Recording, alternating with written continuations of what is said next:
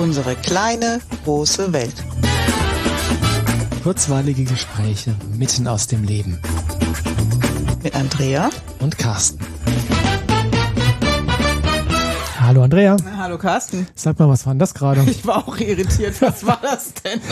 ähm, ja, ich glaube, wir haben eine neue Musik, oder? Klingt ganz so. Klingt ganz so, ja. Ähm, das hat lizenztechnische Gründe. Also wir hatten für die alte Musik hatten wir auch eine Lizenz, aber irgendwie ist mir das dann auf Dauer zu teuer geworden. Deswegen haben wir jetzt eine neue Musik. Und ich hoffe, sie gefällt euch. Mir gefällt sie, die Andrea. Auch. Ich muss mich einfach noch dran gewöhnen. Ja.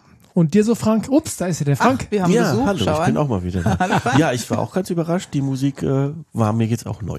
Siehst du, das ist auch das aller, allererste Mal, dass wir diese Musik in dieser Folge verwenden. Also insofern darfst du dich extra geehrt fühlen. Und Neues gleich Spiel, mit. Ehrengast, Ja, deswegen auch das Wort Ehrengast, damit du dich geehrt fühlst. Und wir fühlen, fühle. wir fühlen uns geehrt, dass du wieder da bist.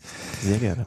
Nochmal ganz kurz zur Erinnerung. Du bist Zahnmediziner, also Zahnarzt, Doktor der Zahnmedizin und äh, wir haben ja schon mal eine Folge mit dir gemacht, die auch, glaube ich, dir ganz gut gefallen hat und auch unseren Zuhörern gut gefallen hat. Und dann haben wir gesagt, hey Mensch, lad den Frank doch nochmal ein. Und ja, da ist er. Und das große, nein, der Einstieg in die Folge habe ich mir überlegt, sollte sein, ich stelle dir eine persönliche Frage. Bist du bereit? Mm, jo. Frank, schnarchst du eigentlich? Hm, Die einen sagen so, die anderen sagen so. Und die Leute, die sich damit auskennen. äh, nein, ich schnarche nicht mehr. Okay. Ähm, was hat das, was hat das Schnarchen denn mit unserer Folge zu tun? Oder andersrum gesagt, warum frage ich dich, dass, ob du schnarchst? Das hat damit zu tun, dass ich in meiner Praxis mit äh, ganz großer Leidenschaft das Thema zahnärztliche Schlafmedizin auch betreibe, das mittlerweile ein großer Bestandteil meines Arbeitspensums geworden ist und es mir sehr viel Spaß und sehr viel äh, Befriedigung gibt, das zu tun. Und wie bist du drauf gekommen, genau das zu machen? Also für mich geht erstmal Zahnarzt und Schlafen nicht sofort zusammen. Da darf ich ganz kurz in meine Geschichte gehen. Ähm, ich hatte zu irgendeiner Zeit, über 20 Jahre her, große gesundheitliche Probleme, die sich keiner erklären konnte. Das hatte mit äh, Bluthochdruck zu tun, ständiger Müdigkeit, viel Kopfschmerzen, massiven Leistungseinbruch. Ich bin schon immer Langstrecke gelaufen, das ging dann irgendwie gar nicht mehr. Und meine damalige Frau ähm, hat mir dann gesagt, naja, du musst halt nachts auch mal Luft holen. Und Okay, dachte, ja, gute so. Idee. Ja, mache ich doch. Nee, machst du nicht. Okay. Und dann hat sie mal, ohne dass ich es wusste, mit so einem damals handelsüblichen Diktiergerät, das war so mit so einer kleinen Kassette. Was gab's mal, ja? Ja, ja, äh, ist ganz interessant. Hat sie das dann, ohne dass ich es wusste, an mein Kopfende gelegt und das aufgezeichnet und mir dann am nächsten Tag vorgespielt. Und dann hatte ich tatsächlich Atemaussetzer von über anderthalb Minuten, wo ich keine Luft geholt habe.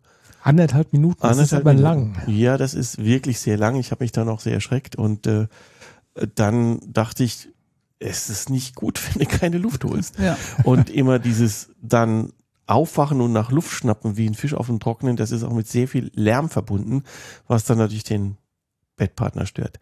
Und äh, dann kam, auf, kam ich auf die Idee, dann was zu tun dagegen und äh, dann äh, fiel mir ein Kollege ein, der mit so einer Apparatur gearbeitet hat, um in der Nacht die Atemwege aufzuhalten. Und äh, der Kollege war leider schon verstorben und äh, ein zahntechnisches Labor hier in Aschaffenburg hatte aber die Apparatur noch. Und dann habe ich den angesprochen, bau mir mal so ein Ding. Mhm. Und dann hat er das gemacht und von, dem, von der ersten Minute an war das ein, ein Lebenswandel bei mir, weil ich habe durchgeschlafen, ich hatte keine Kopfschmerzen mehr, der Blutdruck ging runter und dann habe ich angefangen, mich damit zu beschäftigen, was passiert hier eigentlich gerade? Was mache ich denn da? Wenn du sagst äh, Apparatur, wie sieht sowas aus? Also ist das ähm, groß, klein? Ähm, es muss hier irgendwie in den Mund rein. Wie sieht wie sieht sowas aus? Ähm, es ist abgeleitet von diesen klassischen Knirscherschienen, die, glaube ich, jeder schon mal gesehen hat. Und die Apparatur besteht aus zwei solcher Schienen, eine im Oberkiefer, eine im Unterkiefer, die in irgendeiner Konstruktionsart miteinander verbunden sind und den Unterkiefer in eine Vorschubposition ziehen, sodass damit im Hintergrund der Atemweg eröffnet wird. Okay, und ist das, also ähm, ist das unbequem zu tragen oder?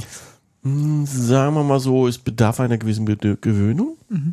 Ähm, man fängt auch nicht gleich mit irgendwelchen Extrempositionen an. Das Kiefergelenk mag das auch nicht so besonders gerne, sondern man geht in eine Eingewöhnungsposition und fängt an dann zu aktivieren. Gibt es Verstellmechanismus, um den Unterkiefer nach vorne zu bekommen. Okay. Und wenn du aber jetzt nachts das Kiefergelenk so beanspruchst, hat das im Tag irgendwelche negativen Folgen oder hält das Gelenk das problemlos aus? Ja, das Gelenk an sich ist ja ein bewegliches Teil. Mhm. Jedes Gelenk möchte bewegt werden und wenn wir tagsüber unseren Alltag bestreiten, wird das Gelenk immer wieder in seine richtige Position gehen, mhm. wenn wir die Muskulatur dafür trainieren und wenn wir dem Unterkiefer auch sagen, wo er wieder hin soll. Okay. Ja. Das heißt aber, ähm, das ist ja eigentlich, springe jetzt gerade mal ein bisschen, aber es ist ja eigentlich so eine Art äh, Stretching auch für die Kaumuskulatur, oder? Ja, das ist richtig. Die Kaumuskulatur wird äh, etwas nach vorne gezogen. Wir dürfen uns hier nicht irgendwelche Zentimeterbewegungen vorstellen, sondern es läuft alles im Millimeterbereich ab. Okay. Mhm. Und äh, der Unterkiefer ist ja an sich schon in der Lage, durch Eigenbewegung durchweg ein, anderthalb Zentimeter nach vorne zu gehen.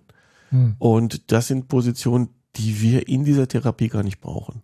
Also das, das heißt, die, die unteren Schneidezähne sind nach wie vor hinter den vorderen Schneidezähnen. Und das kommt immer auf die Position an, die ist sehr individuell. Man, bei manchen Leuten, also wir gehen eigentlich in der Regel immer vor die Oberkieferschneidezähne. Okay, also immer, doch so weiter. Immer ne? vor die Oberkieferschneidezähne. Und ähm, der Hintergrund, warum man das macht, ist ganz einfach, den ähm, Unterkiefer zu behindern, dass er in der Nacht nicht nach hinten fällt. Mhm. Denn wenn, wenn wir, meistens schlafen wir auf dem Rücken, die meisten Menschen machen das, weil es die bequemste und auch die erholsamste Position ist, das haben die Schlafmediziner lange Zeit auch rausgefunden, dass die Muskulatur erschlafft, der Unterkiefer nach hinten fällt, am Unterkiefer hängt die Zunge dran, ein riesengroßer Muskel, und der verlegt dann den Atemweg. Und dann haben wir eben diese Atemstillstände. Oder wenn es noch nicht so ganz zu ist, durch die erhöhte Strömungsgeschwindigkeit eben einfach das laute Schnarchen. Mhm. Und ab was für einer Zeitspanne werden solche Atemstillstände kritisch? Also ist das nicht auch ein bisschen normal, dass das immer mal wieder vorkommt bei Menschen? Oder gibt's da, ist das nicht normal, dass das vorkommt? Ähm, es ist durchweg physiologisch, also normal, dass wir Atemaussätze in der Nacht haben. Bis zu fünf Aussetzer pro Stunde die nicht länger sind als 11, 12 Sekunden, werden als normal erachtet. Okay. Wobei das auch sehr, sagen wir mal, neue Forschungen sind. Die Schlafmedizin ist so ein ganz, ganz junges Pflänzchen in der Medizinlandschaft, so 1990, Ende der 80er, 1990er Jahre letzten Jahrhunderts haben wir damit angefangen. Ähm, vorher hat man gesagt, wenn du nicht schlafen kannst, nimmst du halt trinkst ein Gläschen oder nimmst mal, Bal nimmst mal, nimmst mal Baldrian. Dann setzt der Atem noch besser aus, ja. Nimmst mal Baldrian und dann fing man an, sich mit der Schlafmedizin zu beschäftigen. Die Wiege der Schlafmedizin sitzt witzigerweise in Sydney, Australien. Mhm. Da kommt sehr, sehr viel Wissen her. Und ähm, damit fing, fing man an, das erstmal eine nächtliche Schlafaufzeichnung zu machen im Schlaflabor. Sah schon gigantisch aus damals, gibt da Fotos von. Und ja, dann fing man eben an, die Leute zu therapieren mit diesen Atemüberdrucksmasken, mhm. die heute auch noch sehr, sehr, sehr verbreitet sind. Mhm. Das ist, glaube ich, vor allem in Amerika oder so hört, hört man das. Ich weiß nicht, hier bei uns habe ich sowas noch nie davon gehört, aber in, in Filmen oder auch in Büchern ähm, ist mir das schon öfters mal über den Weg gelaufen, dass man das vor allem in Amiland gerne macht. Ist das so oder habe ich das nur falsch wahrgenommen? Mm, na, es ist, es ist immer eine Frage der, der, der, der Achtsamkeit. Wenn hm. man sich in das Thema mal reinkniet, dann sieht man ja schon eine, eine sehr, sehr, sehr, sehr große Belegschaft in der Bevölkerung, die davon betroffen ist. Mhm. Ich sehe das immer ganz witzig, wenn ich am Flughafen stehe, irgendwo hinfliege und die meisten haben dann ihre, ihre, ihre Atemüberdruck, Atemmaske im Handgepäck. Mhm, und okay. das ist so eine ganz klassische äh, Verpackung, die ich kenne. Und dann siehst du mal, guck mal, der, der, der, der, der, alle haben so ein Ding. Okay. Und ähm, es ist eine Frage, wenn man es nicht weiß, erkennt man es nicht. Ja, ja, gut, also erkennen mhm. optisch würde ich es jetzt ja. überhaupt nicht, weil ich keine Ahnung habe, wie sowas aussieht. Aber wie gesagt, das war meiner, das war ja. meine Wahrnehmung. Jetzt ähm, diese Atemaussätze in der Nacht ähm, ist offensichtlich also ein ganz großer Bereich der Schlafmedizin. Mhm. Und ähm, Schnarchen als Ableitung davon gehört auch mit dazu. Gibt es da noch andere Bereiche, mit denen du dich als zahnärztlicher Schlafmediziner befasst? Äh, es geht in allererster Linie um die Folgesymptomatiken, die das hervorruft. Mhm. Wenn wir Menschen haben mit einer sehr starken Tagesmüdigkeit, mhm. mit Konzentrationsschwäche, mit dem unerkannt oder sagen wir mal unerklärlich hohen Blutdruck Mhm. und mit irgendwelchen äh, Tagessymptomatiken, wo der Mediziner sagt, ja, dann nehmen Sie mal eine Tablette. Und Okay. dann spielt da wieder mein ganzheitliches Denken rein. Also ich hätte gern gewusst, wo das herkommt. Ich würde jetzt auch gerne was wissen, da muss ich jetzt gerade mal einhaken. Ähm, du sagst unerklärlich hoher Blutdruck, den du, wie gesagt, auch hattest. Mhm. Wie hängt der denn jetzt zusammen mit den Atemaussetzern? Ist das, äh, ist das das, was man dann Schla Schlafapnoe nennt? Atemaussetzer, das lateinisch-griechische Wort dafür ist Apnoe, Mhm. übersetzt so viel wie Windstille. ja, das Ja, ist danach wird umso lauter, ja. ja. Und äh, das gibt auch äh, Atemzüge, wo wir zu wenig Sauerstoff einatmen. Das nennt sich dann Hypopnoe. Mhm. Also Hypo ist immer Hypo zu wenig. genau. Hypo zu Im wenig. Gegensatz zu Hyper, was zu Ja, viel eben, ist. Ja. Hypo, Also genau. wie hängt hoher Blutdruck mit einer Schlafapnoe zusammen?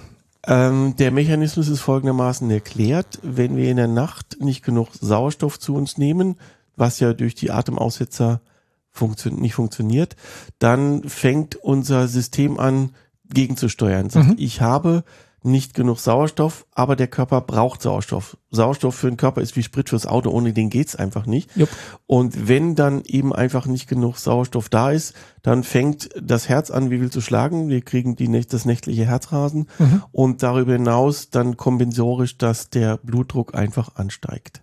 Das heißt, wir haben eine Tagesauffälligkeit im Blutdruck und Mhm. eine nächtliche Auffälligkeit im Puls. Okay. Und das lässt sich dadurch sehr gut erklären durch den Sauerstoffmangel in unseren Schaltzentralen. Einfach mit der Idee, schneller Sauerstoff transportieren Jo. zu können, wenn er dann da ist, ja. Genau. Okay. Okay, ich habe noch nicht verstanden, warum der Blutdruck tagsüber dann da eine Rolle spielt. Das mit dem Puls habe ich verstanden. Mhm. Kannst du das für, für Nicht-Fachleute noch mal präzisieren? Ja, der Blutdruck geht natürlich in der Nacht auch hoch. Mhm. Das ist klar. Und ab einem bestimmten, ab einem bestimmten Pensum schafft er es sich nicht tagsüber wieder einzuregulieren, weil eben einfach auch Defizite da sind. Mhm. Es sind einfach Defizite da, sei es über dieses Thema Müdigkeit, Leistungsfähigkeit, Hirntätigkeit. Das heißt, eigentlich steigt der Blutdruck auch in der Nacht und du merkst es da auch am Puls und tagsüber bleibt er einfach hoch, weil es sich nicht mehr reguliert. So sieht's aus. Mhm. Mhm.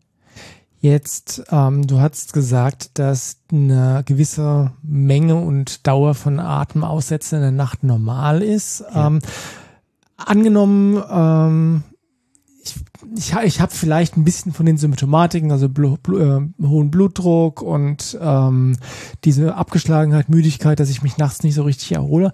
Ab, wo, ab wann ist dann so der Zeitpunkt, dass man da sich mal ernsthaft drum kümmern sollte? Weil ich meine, die Medizin, also ich die Medizin als System, nicht du persönlich, hat ja äh, immer gern, wenn Leute möglichst früh zum Arzt gehen, möglichst schnell ähm, sich behandeln lassen. Äh, auch aus finanziellen Gründen, muss man ehrlich sagen. Ähm, aber wo ist es dann aus deiner Sicht als ganzheitlicher Mediziner wirklich sinnvoll, da mal genauer drauf zu schauen? Es hängt vom persönlichen Leidensdruck ab. Das ist tatsächlich so. Wir haben Patienten, die kommen mit katastrophalen Werten zu uns und sagen, oh, geht mir gut. Ich weiß gar nicht, was der Arzt von mir will. Und es gibt Leute, die geringe Auffälligkeiten haben und sofort äh, zum Arzt gehen und der Arzt sagt, dann lassen Sie uns das mal genau im Schlaflabor untersuchen. Mhm. Und ähm, dann geht es hier sehr, sehr viel über das Thema Sauerstoffsättigung, die, die ja auch gemessen wird. Mhm. Und wenn die Sauerstoffsättigung über einen gewissen Zeitraum einen gewissen Wert unterschreitet, Mhm. dann ist hier einfach tatsächlich über die lange Frist eine gewisse Gefahr im Verzug. Und hier sollte man natürlich dann, wenn das irgendwie geht, so früh wie möglich eingreifen. Wobei, ähm, ja, dieser, dieser Eingriff, man muss dafür auch als Patient bereit sein, dass ich entweder so eine Überdruckbeatmungsmaske nehme, was recht unbequem ist, oder dass ich eben in der Nacht eben diese Schienen trage. Und es gibt immer wieder Leute, die zu mir in die Beratung kommen und sich das Gerät angucken und sagte, na, da schnarche ich lieber. ja, das, Ja. das muss jeder selber entscheiden, ne? Und ähm, ich weiß, dass du weißt, dass es diese Apps gibt, die man nachts mitlaufen lassen kann, Ja, um ja, Geräusche aufzuzeichnen. Ich habe da jetzt eine gerade mitlaufen lassen, die zeigt mir, wie oft ich im Tiefschlaf bin in der Nacht und so. Mhm, Äh, Viel zu wenig offensichtlich gerade. Und die, die auch morgens schön die Geräusche vorspielen, die so in der Nacht passiert sind, sehr interessant. Mhm. Ist das so ein erster Ansatzpunkt, wenn jemand die Idee hat, bei mir könnte irgendwas sein, ich könnte nachts Aus Atemaussätze haben, das einfach mal mitzutracken und zu gucken, ob sich das da bestätigt? Ich finde das eine sehr, sehr gute Idee, zumal es einige von diesen Apps auch kostenfrei Mhm. runterzuladen gibt. Einfach um sich selbst zu reflektieren, was mache ich denn nachts eigentlich? Mhm. Ne, und wenn dann das Ehepaar im Bett liegt und die Frau sagt, du schnarchst und er sagt, nein, ich schnarch nicht und dann hat man da schon mal eine gewisse Klar Klarheit darüber. Und dann kann man ja dann auch äh, anhand der Geräuschbelästigung erkennen, je lauter, umso problematischer ist es einfach. Mhm. Und die sehr lauten ähm, Geräusche, die wir in der App sehen, das sind meistens diese Aufschnaufer nach einem Atemaussetzer, Mhm. Das die sehr heißt, plötzlich kommen. okay, das heißt, wenn ich da in der App nicht unbedingt ein regelmäßiges Schnarchen sehe, sondern so einzelne Peaks, die Ja, mal periodisch oder eher nicht periodisch auftauchen, das ist ein Hinweis darauf, ob äh, dass ich da einfach einen Aussetzer hatte und dann das Atmen da nachholen muss. ja, ja. Wobei die äh, genaueren Aufzeichnungsgeräte, die Polygraphiegeräte, die man beim HNO-Arzt oder beim Lungenfacharzt macht, die äh, zeichnen schon sehr, sehr genau auf, Mhm. in welcher Form und Weise Atemaussetzer auftreten, welche Belange das hat. Ne, Wir haben natürlich Patienten, die haben Atemaussetzer, da tut sich am Blutdruck nichts, da tut sich am Puls nichts Mhm. und da tut sich an der Sauerstoffsättigung nichts. Da macht man auch nichts. Mhm. Ne, Und dann hat man Patienten mit Atemaussetzern, wo man sieht, der Puls, der Puls geht sofort auf 180 hoch. Mhm. Und das ist natürlich für die Pumpe auch nicht so dolle. Ja. Mhm. Oder man sieht, also die Sauerstoffsättigung geht dauerhaft runter. Das ist eben einfach auch die Problematik fürs Körpergewebe. Jede einzelne Zelle braucht in der Nacht Sauerstoff. Ja. Und wenn der Sauerstoffpartialdruck zu gering ist und die Zellen unterversorgt sind, dann haben wir einfach eine Problematik auf die Dauer. Was in, mal so ins ganz Unreine gesprochen, was passiert denn auf die Dauer, wenn die Zellen in der Nacht unterversorgt werden? Langfristig gesehen. Der Klassiker ist die Niere. Wenn die Niere zu wenig Sauerstoff kriegt, fängt sie an, Blödsinn zu machen. Dann fängt die an zu produzieren wie wild. Mhm. Panikattacken und dann gehen die Leute, dann heißt es ja das nächtliche Wasser lassen, ne? Mhm. Die Männer ab 50 so vier, fünf, sechs Mal, ne? Mhm. Und dann sagt der Urologe immer, ja, die Prostata. Okay. Und dann haben das die Frauen und dann weiß er nicht mehr mit der Prostata weiter. Und dann sagt man, ja gut, Sauerstoffversorgung verbessern. Mhm. Ähm, lange, lange Untersuchungsreihen haben jetzt ergeben, zum Beispiel bei der Bauchspeicheldrüse. Mhm. Wenn wir in der Bauchspeicheldrüse eine Sauerstoffunterversorgung haben, steigt die Gefahr, dass ein Diabetes äh, äh, entsteht, auf 120 Prozent. Okay. Wenn der Herzmuskel Sauerstoff unterversorgt wird, nee, das kennen wir alle, das wird dann irgendwann ein Herzinfarkt. Mhm. Wird das Gehirn in der Nacht Sauerstoff unterversorgt, wissen wir alle, das wird dann ein Schlaganfall. Ne? Mhm. Und äh, wenn wir in eine Sauerstoff unterversorgt im Gehirn sind, haben wir das Thema Kopfschmerz. Wir haben das Thema äh, Merkunfähigkeiten. Mhm. Kurzzeitgedächtnis geht als erstes flöten. Das sind einfach die Thematiken, die wir da kennen.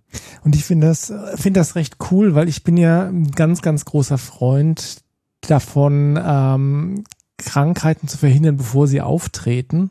Mhm. Und das klingt jetzt für mich so, als wäre die Schlafmedizin, wenn du den Verdacht hast, dass da einfach nachts was passiert, was nicht so passieren sollte oder was nicht passiert, was besser passiert wäre, nämlich dass du atmest, dann ähm, kann das ja ein positiv, ein positiv beeinflussender Faktor sein dafür, dass du möglichst lange gesund bist, weil eben die Sauerstoffversorgung in deinem kompletten System einfach besser ist, wenn du ja nachts gescheit atmest.